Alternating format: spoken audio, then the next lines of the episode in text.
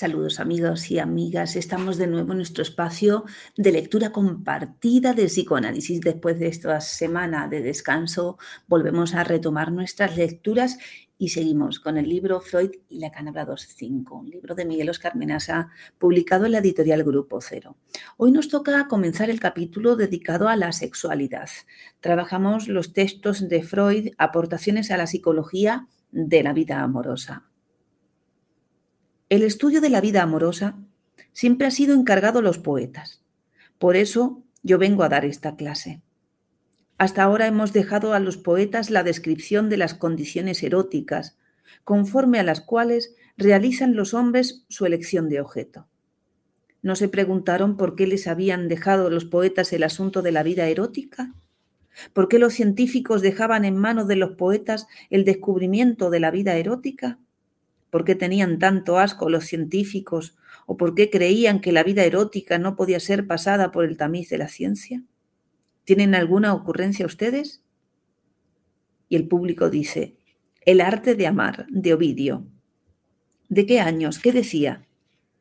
Desarrollaba ciertas artes de la relación amorosa, las relaciones homosexuales, Daba consejos generales del comportamiento, hacía una psicología al descubrir el carácter de la mujer, de los hombres, cuando tenían que condicionarse al juego amoroso. ¿Y qué pasó? Se supone que obtener un reconocimiento acerca de su devoción iba a poder entrar en el campo de la atención de la amada. Es decir, que Ovidio aconsejaba a los enamorados hombres una conducta pasiva. ¿Era homosexual Ovidio? Lo era en la medida que lo eran sus contemporáneos. Había un amor erótico y de corazón por tu amada, que se enamore su sirvienta, obtenga los favores y realice. Ah, yo tenía una conducta así cuando era adolescente. Iba a los bailes y sacaba a las chicas más feas a bailar para que nunca me dijeran que no en el primer baile, para que vieran cómo bailaba. Después sacaba a las más lindas. Es decir, que acercándonos a una mujer que tiene precisamente unos labios feos y uno le dice, qué lindos labios tiene usted, es como eso que hace Ovidio. A lo que en ella es servidumbre, lo halago. Eso que la mujer tiene tan despreciado, que es su sexo, si el hombre hace un halago sobre su sexo tan despreciado, es como si amara en ella a lo que en ella es servil, precisamente por ser un valor despreciado. Pregunta. El discurso era, ¿te sentiste bien conmigo? Bueno, ahora háblale a ella bien de mí. Así que para que fueran cultos tuvimos que regresar 3.300, regresar 1.300 años a la cultura antigua, es la que tienen. Así que para que fueran cultos tuvimos que regresar 1.300 años. Una cultura antigua es la que tienen. Pregunta.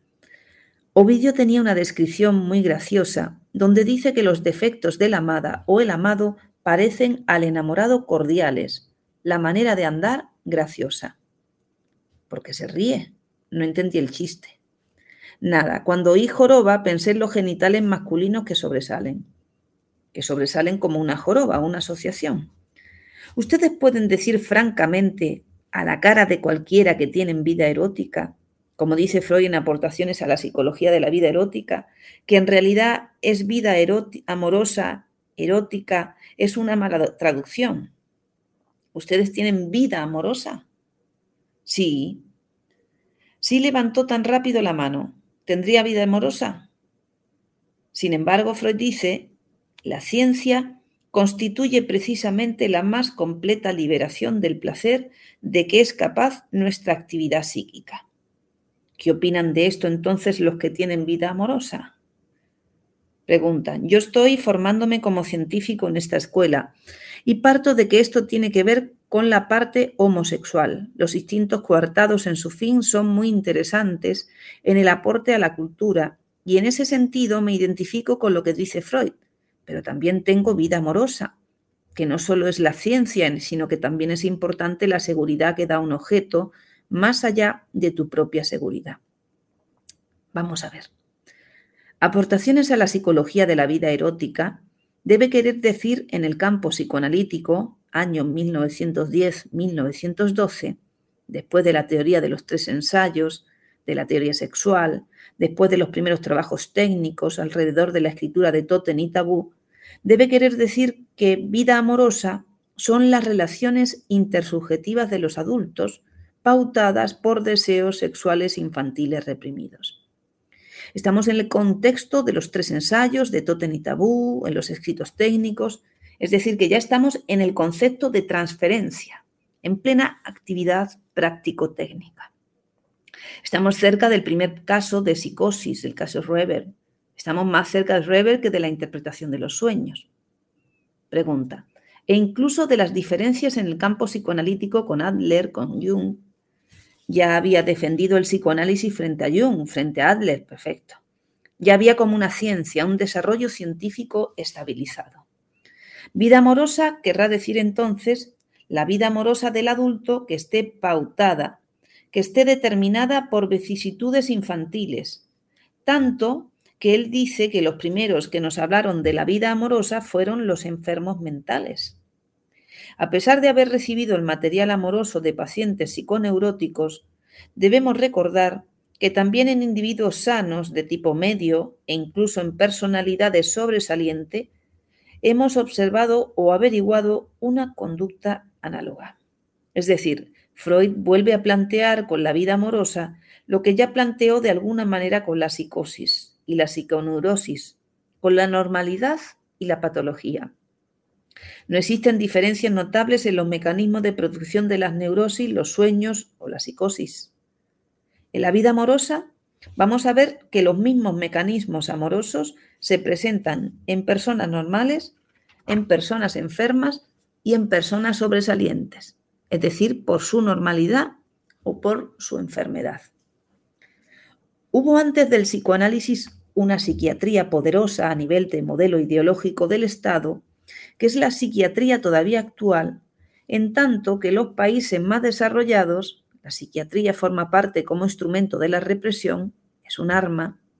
En el desarrollo en la Unión Soviética y en Estados Unidos, lo que ellos llaman guerra psíquica es un desarrollo potente, pero hubo una psiquiatría inicial, clasificaciones muy antiguas, donde, por ejemplo, la palabra psicópata, que hoy tiene una clara connotación social, en aquella primera clasificación, psicópata quería decir desviado de lo normal.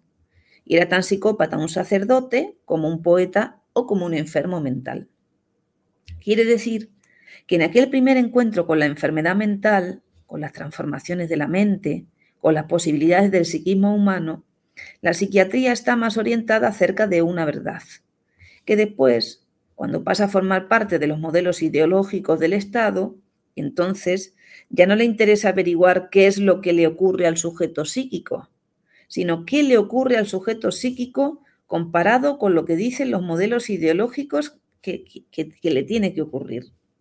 Entonces, la palabra psicópata toma una característica social, se transforma solamente en una enfermedad, que se requiere que se determine una acción social el alcoholismo está considerado una psicopatía, la drogadicción, la criminalidad, una vida sexual florida, por ejemplo.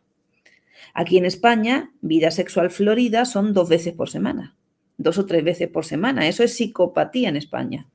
Porque como están alteradas las relaciones sexuales, y lo normal, si además consideramos que una buena relación sexual es aquella que produce la posición orgásmica, tanto en el hombre como en la mujer, o en todos aquellos que intervienen en la relación sexual, de esas hay cada 15 días de promedio para los 22 millones de personas activas. Entonces, por ejemplo, para la clasificación actual, cualquiera de ustedes que por el psicoanálisis o porque le quiere dar el gusto a la mamá tiene más de tres o cuatro relaciones semanales, es un psicópata sexual, porque eso viene juzgado desde el modelo ideológico del Estado. Estamos hablando del hombre masculino. Esto Freud lo ve en el hombre, por lo menos el primer punto. El hombre normalmente elige su objeto bajo tres características, que en realidad son una sola, como vamos a ver. La primera característica, la primera de tales condiciones eróticas, tiene un carácter específico. No puede faltar en ninguna elección de objeto masculino. Él dice que esto es un tipo de elección de objeto como si hubiese otros, pero ahora voy a leer la condición esencial para que vean que existe en todos los casos. Se llama el prejuicio, el perjuicio del tercero. Esa es la condición esencial para el hombre de toda elección de objeto y consiste en que el sujeto no elegirá jamás como objeto amoroso a una mujer que se halle aún libre. Esto es a una muchacha soltera o a una mujer independiente de todo lazo amoroso. Su elección recaerá, por el contrario, invariablemente en alguna mujer sobre la cual pueda ya hacer valer un derecho de propiedad a otro hombre, marido, novio o amante. Esta condición muestra a veces tal flexibilidad que una mujer indiferente al sujeto o hasta despreciada por él mientras permaneció libre pasa a constituirse en objeto de su amor en cuanto entabla relación con otro hombre. Esta es una condición esencial porque al pequeño niño le toca amar a una mujer que es de otro, su madre. Cuando es un niño pequeño no tiene más remedio que amar a una mujer, elegir como objeto una mujer que es de otro hombre. Pregunta. Hay un tango que dice de eso, celebrando la ida de una mujer. Si lo recordamos, dice, Araca, o sea, atención, cantemos victoria, se fue mi mujer. Si me parece mentira después de tres años volver a vivir, volver a ver a mis amigos, vivir con mamá otra vez. Es decir, era una mujer que no le gustaba porque no se parecía a su mamá. Entonces, primera condición de la elección de objeto en el hombre, que la mujer pertenezca a otro hombre en condición de novio, marido, amante, amigo, otra religión, otras ideas políticas, Digo esto para que no busquen un masculino de carne y hueso en el bolsillo o en la cartera de ella. Ya volveremos a hablar de esta condición que es esencial. La segunda condición, que ya no es esencial en el sentido que parece que puede faltar o no, o que daría una u otra característica de elección, consiste en que la mujer casta e intachable no ejerce nunca sobre el sujeto aquella atracción que podría constituirla en objeto amoroso quedando reservado tal privilegio a estas otras sexualmente sospechosas, cuya pureza y fidelidad pueden ponerse en duda. Parece que este tema ustedes no lo leyeron nunca por la cara que ponen. Así que vivían sin saber lo que Freud pensaba de las relaciones sexuales, normalmente puercas, que el hombre tiene, porque se refieren todas a un estado infantil en lugar de referirse a relaciones sexuales de personas adultas. Entonces, la segunda condición es que ella sea un poco impura. Tiene que ser de otro y sospechosa de virtud. Entonces ahí se enciende el deseo sexual masculino. Por ejemplo, María Magdalena. María Magdalena es sublime porque reúne todas las condiciones. Es tierna, pero es infiel. En este caso no, no es esencial, hay matices. Los matices son los siguientes desde la casada ligeramente sequible a un flirt hasta la cocota francamente entregada a la poligamia, donde el sujeto de nuestro tipo no renunciará jamás a su elección de objeto algo de este orden. Exagerando un poco, podemos llamar a esta condición la del amor a la prostituta. Entonces, el prejuicio del tercero tiene que haber tiene que haber otro para que yo la pueda amar, y la tendencia es el amor a la prostituta, es decir, que asegura permanentemente la presencia de otro hombre en la relación, o porque se pintó los labios, o porque bailó, o directamente estuvo con otro hombre, siempre asegura la presencia de otro hombre. La condición primera facilita la satisfacción de impulsos hostiles contra el hombre a quien se le roba la mujer amada. La segunda condición exige la liviandad de la mujer, es decir, provoca los celos que parecen constituir una necesidad para los amantes de este tipo. Si no hay celos en ellos, no están enamorados, solo están enamorados de las mujeres que le producen celos. Imagino que para las mujeres debe haber algo parecido, porque yo conozco muchas mujeres muy celosas, muy enamoradas y muy celosas. ¿Usted conoce alguna? A lo largo de los años he ido tratando a varias. Ahí se lo ve un poco abajantado, es muy difícil el tratamiento de los celos porque tiene que ver con los celos en parte y con la envidia en parte. Entonces, como la envidia es inconfesable en la mujer, ella prefiere que se la crea celosa a envidiosa. Por lo tanto, hay un porcentaje grande de celos imposible de psicoanalizar porque no son celos Es envidia transmutada, proyectada a esa situación de celos. Se darán cuenta cuál es la conveniencia. La posición de envidia surge cuando no tengo lo que el otro tiene. En cambio, en la posición de celos, soy poseedora o poseedor de un montón de situaciones. Tengo mujer u hombre y tengo además quien me roba a la mujer y al hombre y tengo además los celos. Es decir, transformo una situación de carencia en una situación de opulencia, aunque me duela, porque doler duele en la conciencia, pero el trabajo inconsciente, ¿cuál fue? El trabajo inconsciente fue transformar una situación de carencia en una situación de opulencia. No hay celos predípicos. No hay celos cuando el hombre es todavía un pequeño animalito. Celos hay en la constitución edípica, en el acontecimiento del tercero. En cambio, me animo a pensar que la envidia puede constituirse en la relación con la madre. Pienso en los alrededores de la fase del espejo, los procesos de formación de la matriz de las identificaciones. Cuando el niño consigue la posibilidad de identificarse, de ser el otro, en esa posición, esa agresividad primaria, de darse cuenta que sin otro es imposible, ahí creo que nace el sentimiento de envidia. Pienso que el sentimiento de los celos es un sentimiento más evolucionado, en el sentido de que le acontece al cachorro humano, pero ya en posición de humanización, es decir, él, la madre y el otro. De cualquier manera, estas palabras, por ser palabras que no están escritas en ningún libro, deben ser trabajadas por ustedes en monografías, trabajos, investigaciones, para que algún día podamos decir, como se ha dicho en la escuela varias veces, que el verdadero sentimiento insoportable que funda el aparato psíquico es el sentimiento de otredad. Es decir, que lo que no se puede tener no es ni el falo ni el pene. Lo que no se puede tener es al otro. Por lo tanto, la organización genital que surge de esa nada, sobre esa verdadera carencia, no de un significante, sino de una ley, de un límite, es porque vamos a morir que no podemos poseer al otro. Es donde se incorpora, pienso yo, lo que después el psicoanálisis psicoanaliza, la envidia y la amenaza de castración, que son como primeras sustituciones, primeras aproximaciones a la civilización, esos sentimientos de envidia y de miedo. Ahí donde ella envidia, él teme. Ahí donde él teme porque tiene algo que perder, ella envidia. Entonces, no es que la envidia sea peor que el miedo, o que el miedo sea un sentimiento más honorable que la envidia, sino que son dos sentimientos que surgen, uno en el hombre y otro en la mujer, en el mismo momento de la constitución del sujeto. Mas, para mayor singularidad, dice Freud, no es el poseedor legal de la mujer el que le produce celos. Si usted estuviera casada, yo no tendría celos de su marido. Si soy yo, si soy este hombre que describe Freud, tendría celos de que usted coquetee con la señorita, con el señor.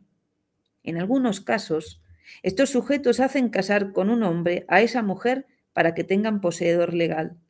El extremo es tan grande que convencen a algún amigo y a esa chica que desean para que se casen y los casan.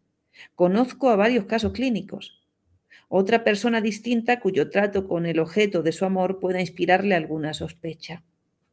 Los casos extremos, el sujeto no muestra ningún deseo de ser el único dueño de la mujer y parece encontrarse muy a gusto en un ménage à trois.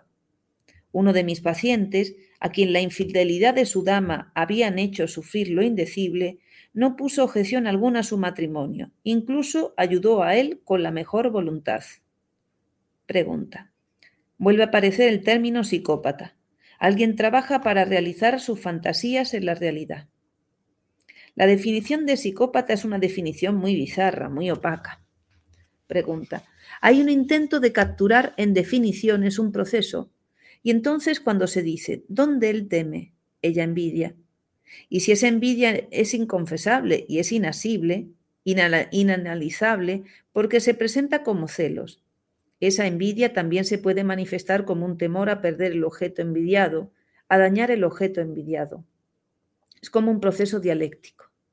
Igual que no se puede tener al otro, el problema de la otredad está en el psicoanálisis desde el proyecto, enunciado ya, aunque no desarrollado. Pero digo, como en clases anteriores, también se habló de la envidia al pene como encubridor, como encubridor, como si encubridor fuese inexistente, no determinable. Ahí ya está la ideología del que dice, no es importante, es lo único que podría encubrir el vacío de fundación. Es lo único que hay, lo otro no hay. El sentimiento de otredad es una especulación. Hubo de haber sentimiento de otredad que produjo esta disociación y esta partición. Lo que hay, lo que encuentro en el aparato psíquico adulto es la envidia y el miedo. Eso es lo que estabas diciendo, ¿no? Sí. Es como cuando Freud reconstruye el inicio del deseo.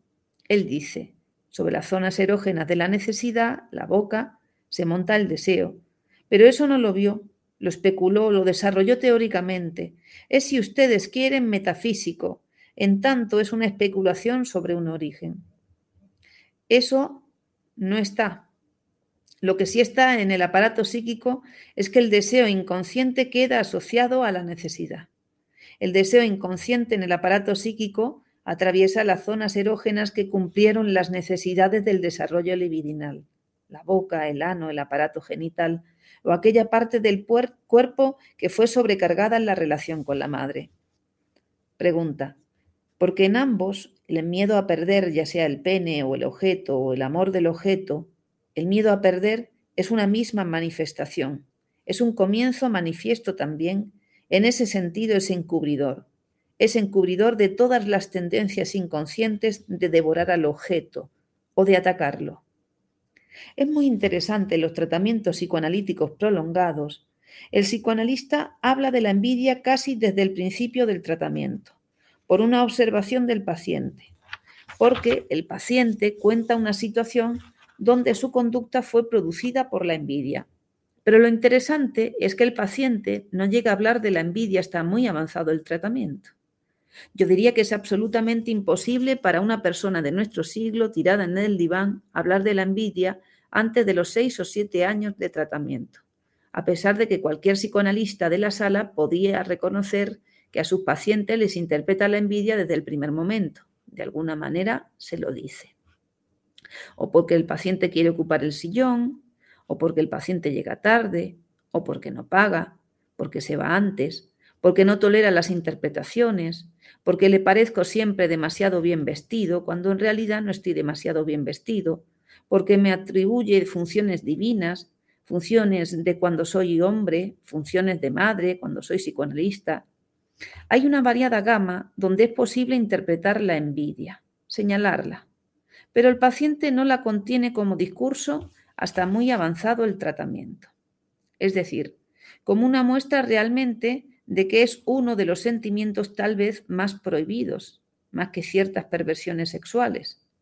Si por la calle hacemos una encuesta y les decimos a las personas qué prefieren, las perversiones sexuales o la envidia, la gente terminará diciendo la envidia. Todo el mundo es envidioso, dirán. Pero eso es falso. Es una cosa de fachada. Cuando aparece la verdad, la envidia es el sentimiento más prohibido.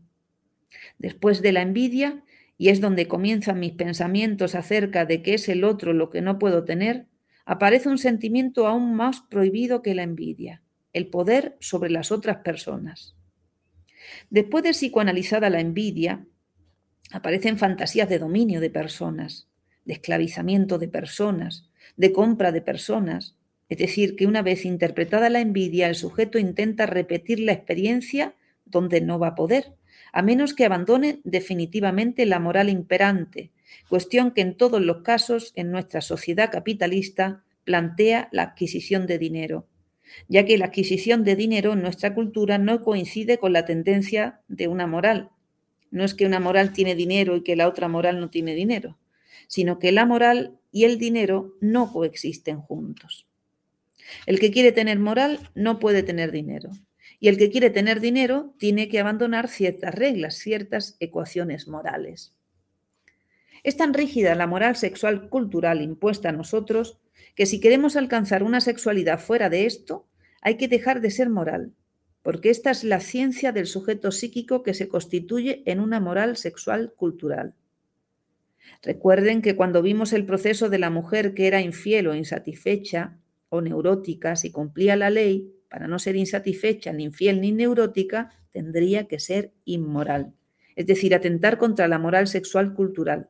Ser una cosa diferente a lo que está pautado en la moral sexual cultural como posibilidad. Para tener sexualidad hay que dejar de ser moral. En el campo del dinero pasa lo mismo, porque la sexual moral económica no le permite al ciudadano normal tener dinero. Entonces, para tener dinero hay que ser un ciudadano anormal.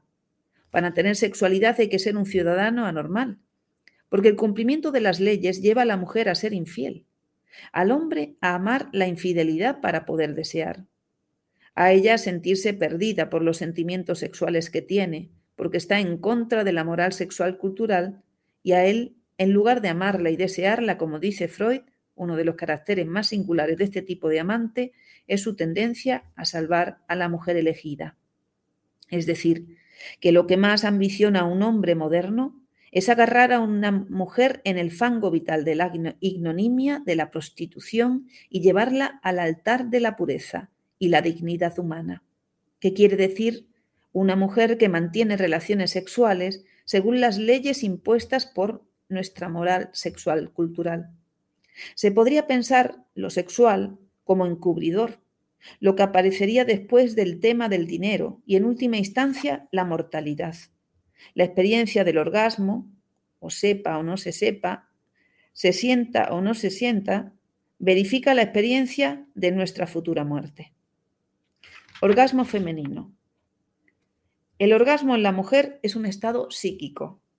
Todos sus movimientos voluntarios e involuntarios están hasta los más pequeños, determinados por la constelación fantástica con que, la mujer transita estos territorios, desde morir en los brazos de su amante hasta ser la estrella marina que guíe por las noches la razón del hombre en general.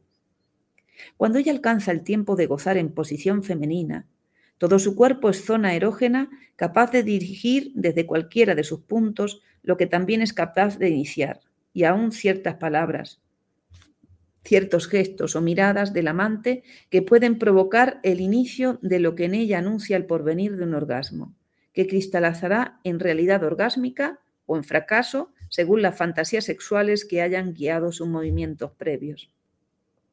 Fantasías que, como ya hemos aprendido, van desde el deseo de ser satisfechas hasta el deseo de no ser satisfechas hablar del orgasmo femenino para decir que a veces yo, el hombre, lo deseo más que ella misma, es comenzar diciendo algo. Cuando nos encontramos en plácidas tardes, tardes en que el amor anida en su mirada, solo mi cuerpo muerto, perdido, enloquecido de silencio, la hace gozar. Orgasmo, orgasmo, ella lo tiene siempre y no lo tiene nunca. Débil o espléndido, su orgasmo vive acosado por la vergüenza acosado por la moral, acosado por la infidelidad y sus castigos, aunque la infidelidad sea imaginaria. Después, en ella siempre hay un después fuera de las palabras y del tiempo. Aquieta su furia por morir en mis brazos, ajena a la ternura y al odio, librada del ruido ensordecedor de sus cadenas. Comienza su propia danza ritual. Ella, cuando danza, siempre es única, desesperada, abierta, inolvidable, Nunca recuerda nada de la vez anterior y danza y se retuerce y gime. Suspira lentamente y grita mi nombre, como si mi nombre fuera el nombre de un dios, y vocifera pequeñas palabras incomprensibles para decir que todavía no puede, y se contonea de una manera brutal, y aúlla para anunciarme que todo en ella está a punto de estallar. Y cuando para mí ya nada es imposible, cuando para mí ya es imposible detener mi propio orgasmo, porque entre sus quejidos ella me pidió que la llevara conmigo, ella todavía tiene el poder o no, según su fantasía, de advenir conmigo la palabra. Bestia encendida del amor, violenta y apacible seda sobre mi piel, sobre mis ojos, su cuerpo se levanta del mar contra mis propias esperanzas. Incendio, bocanada agreste de sol, vivo entre sus llamas incendio, campanada de profundo calor, una palabra, una carne. El orgasmo múltiple. El orgasmo múltiple es una cuestión en el sentido de las zonas erógenas capacitadas para la producción del orgasmo. Algunos dicen que el clítoris y el glande, no en realidad el pene, sino el glande, la parte superior del pene, y el clítoris en la mujer serían los órganos capacitados para producir el orgasmo. Entonces, hay una discusión acerca del orgasmo múltiple, del orgasmo producido por otras zonas erógenas. Imaginarse las relaciones sexuales entre una mujer y un hombre dependiendo solamente de aquellos órganos alrededor de los cuales se organiza la sexualidad correspondiente, en ella la vagina y en él el pene, es como considerar para hablar de un árbol solo su tronco, no teniendo en cuenta, como si no formara parte del mismo fenómeno, sus ramas, las hojas, las posibles flores, las necesarias raíces. Es decir, múltiples deberían ser las posibilidades del encuentro entre un hombre y una mujer, ya que sin brazos, sin piernas, sin infinitas fragmentaciones, sin pies, sin manos, sin unidad sublime, sin reduplicación de mis órganos, de mi personalidad, de una boca abierta a la espera de recibir los espíritus de la alegría, sin lenguas hurgando los misteriosos y a la vez fantásticos rincones, sin amor, sin cabeza, sin corazón, sin piel, el orgasmo no solo deja de ser múltiple, sino que también deja de ser orgasmo. Acerca de la necesidad del orgasmo. Descartando que puedan existir relaciones muy placenteras, sin producción de orgasmo, que más del 50% de la población mundial no vio nunca un orgasmo y que el resto de la población solo puede a veces, y la gran mayoría de las ocasiones no exactamente en el lugar y con la persona que hubiesen deseado, y teniendo en cuenta lo importante que es en estos tiempos que los ciudadanos no mueran por las calles atacados por su falta de orgasmo o por sus orgasmos mal habidos o incompletos o no del todo satisfactorios, entonces podemos decir el orgasmo no siempre es necesario. Pero como ya sabemos, las relaciones sexuales implican toda la vida del hombre y de la mujer, porque las relaciones sexuales son el soporte material sobre el que se desarrollan sus vidas. Y si el orgasmo es la culminación del placer sexual, pensamos que debería ser necesario, cuando no obligatorio, para todos los hombres, para todas las mujeres, poder culminar sus acciones, sean estas sexuales o sociales. Pueden ser recompensados con la sensación de infinitud que solo concede el orgasmo, sensación donde el pequeño hombre se aleja de su pequeña dimensión, donde a solas con su propio cuerpo o bien a solas con el cuerpo de la madre y toda la ceguera en soledad, para alcanzar una dimensión donde el hombre y la mujer, altiva y siempre diferente, y la muerte, bailarán para quien se anime a soportar que la existencia material de los hombres es infinita. Es finita. Una danza donde la muerte, sorprendida por mi promesa de que algún día moriré, deja paso al amor, y ahora por fin, hombre y mujer, no solo pueden tener todos los orgasmos que crean convenientes, sino que además, si lo desean, Hombre y mujer pueden sentarse a conversar sobre el futuro porque ya no le temen a la muerte. El orgasmo en el hombre.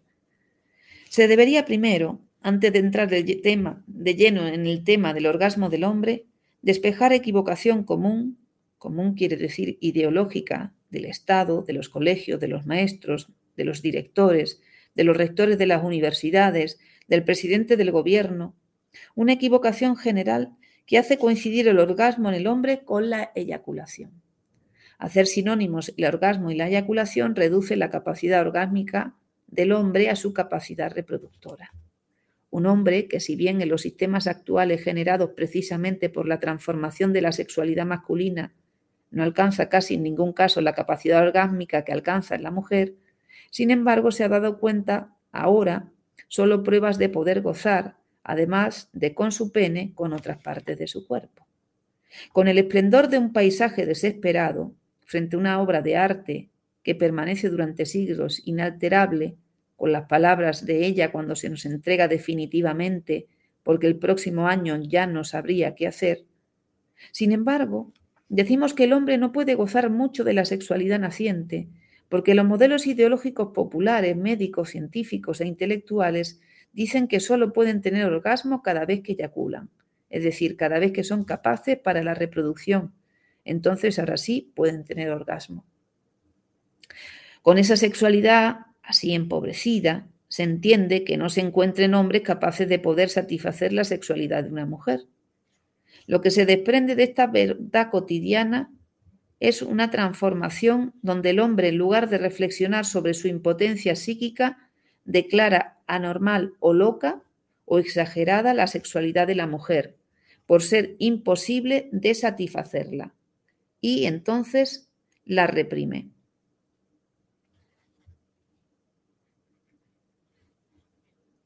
¿Ustedes vieron alguna vez un orgasmo? Sobre todo los que van a hacer clínica psicoanalítica, hay que poder distinguir entre un orgasmo y convulsiones de primer orden y de segundo orden, convulsiones epilépticas en el relato. No es un escalofrío. Por ejemplo, ustedes son capaces de decir, como escuché en la radio hoy, que las fallas son una expresión orgiástica. El pueblo es feliz. Tuve un sueño diurno, soñé que iba a ser alcalde de Valencia e iba a prohibir las fallas. Mil millones anuales es mucho dinero eso. Es un plan valenciano si no están gastando nada en este momento en eso. ¿Qué escucharon de las fallas? Yo lo único que escuché fueron las cifras gastadas. Lo otro me pareció demasiado tonto que la gente siga saltando alrededor de muñecos quemados como en la época prehistórica. Pregunta, ¿también tiene un valor de sacrificio ritual?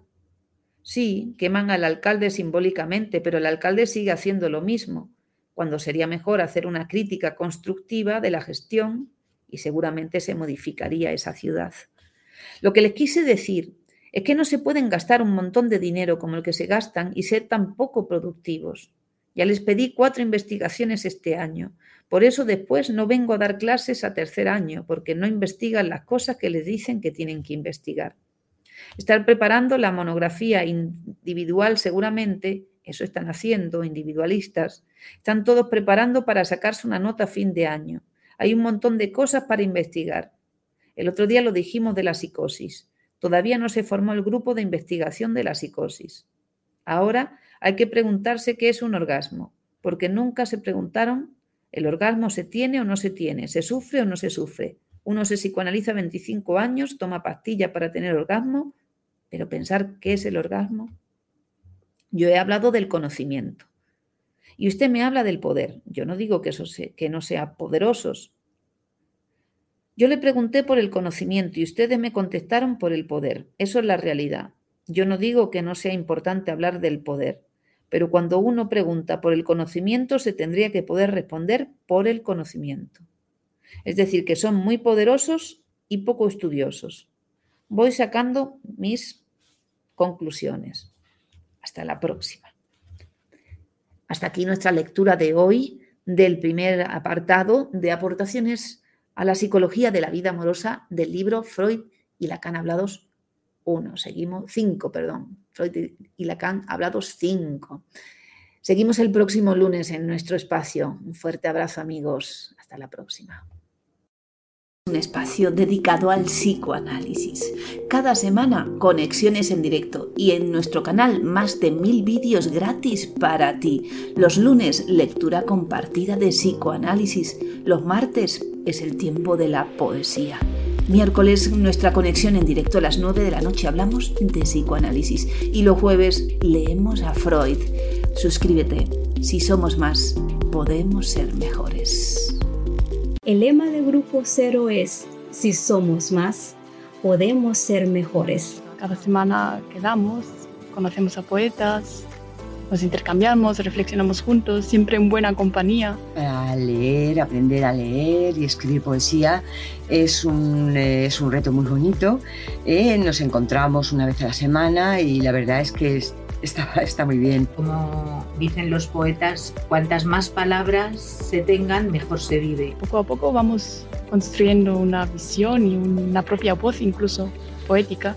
La poesía es la verdadera historia de los pueblos. Voy perdiendo la vergüenza al expresarme, porque también el grupo hace que se soporte eso. A mí el taller de poesía me, me encanta. Os recomiendo bastante. Si todo está destruido, no caben dudas. La única posibilidad es poética. Es una experiencia nueva.